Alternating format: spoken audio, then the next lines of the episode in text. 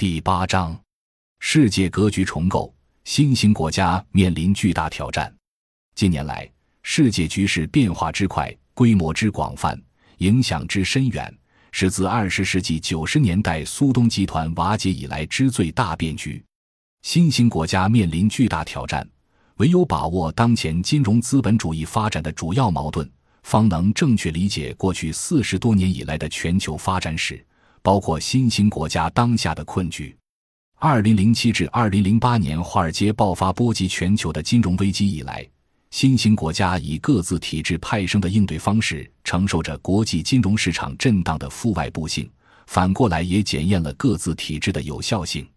因为所有非核心国家面对的外部挑战具有同质性。新兴国家当前的困境源于金融资本阶段的新核心在地缘战略及制度两方面的演变。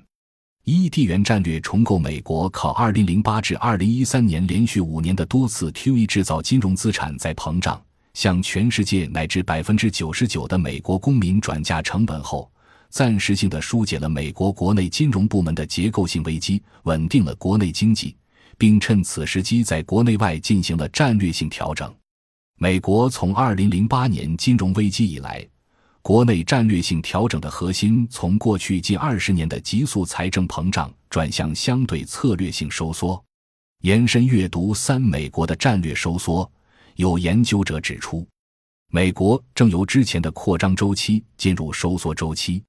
陈小晨和徐以升认为，美国的收缩表现为全面的战略大转向，包括。不再像小布什时期那样不断增加军备，转而开始收缩；不再全面出击，而是进行军事战略调整。除亚太以外，整体战线收缩；不再对盟国提供全方位的安全承诺，转而鼓励盟国自行承担义务；不再奉行贸易领域的全球主义，转而推进区域化的贸易投资协议；不再依赖进口能源，转向通过页岩气革命等。逐步实现西半球能源自给，进而向能源独立目标迈进；不再扩张赤字，转而推行财政相对收缩；不再通过货币政策为全球输出增长，转而实施强势美元政策，全球资金将回流美国。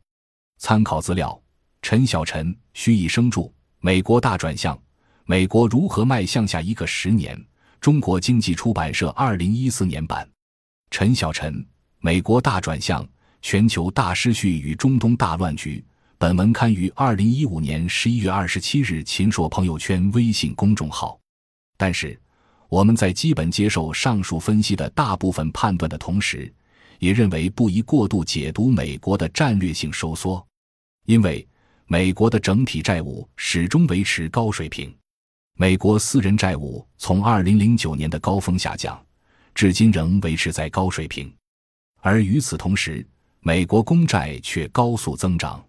两者加起来达到美国 GDP 的百分之三百。美国始终站在金融资本主义的顶峰，并且始终是全球金融深化的先锋，直至金融资本虚拟化扩张到最终发生内爆。由于美国的债务不断攀升，而必须增发货币购买债券，因此金融资本总有急速扩张的内在冲动。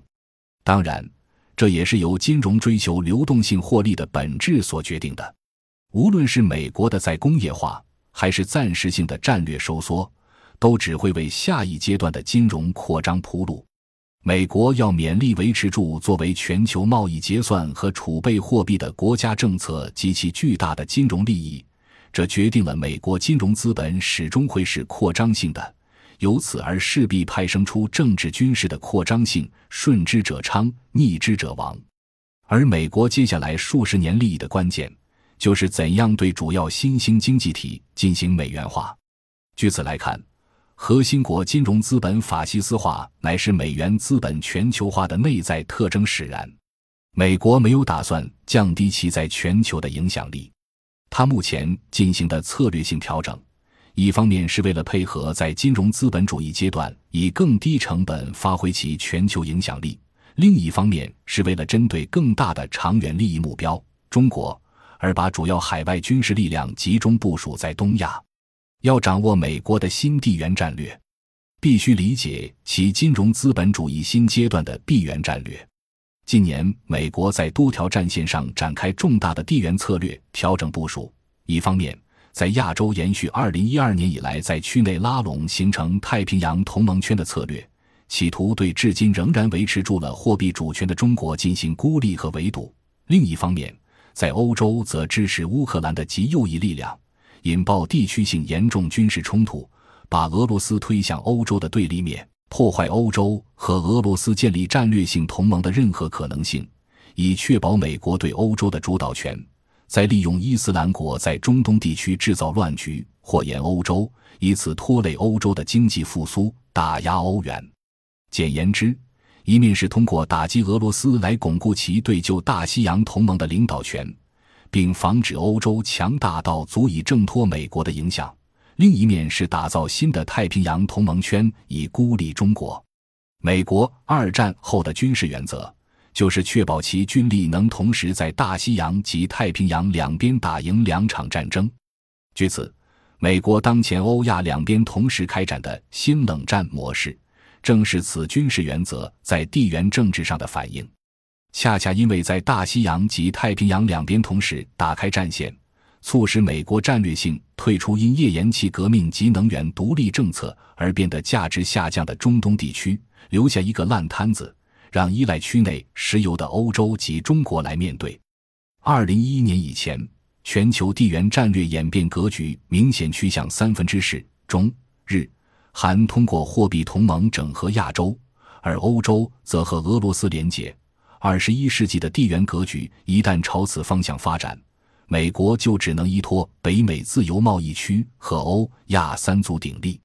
这虽然利于世界平衡，却不利于其单极霸权地位。所以，无论重回亚太推行再平衡战略，还是扰乱欧洲，美国的战略目标很清楚：防止全球地缘格局形成天下三分之稳态。为此，必须压制打击中国，削弱欧洲。欧洲是欧元面世后，美国过去十多年进行币元战略打击的主要对象。而当人民币影响力开始上升，并意图成为地区性乃至全球性结算及储备货币时，美国当前打击的对象，则将无可避免地从欧元转向人民币。自然，美国更需防止欧洲和中国市场融合，例如批评欧洲各国加入中国倡议的亚洲基础设施投资银行。有越俎代庖，警告欧盟不要给予中国市场经济地位。美国强烈反对的理由很简单：一旦全球第一和第三大经济体基于利益而结合，甚至可能建立某种货币同盟关系，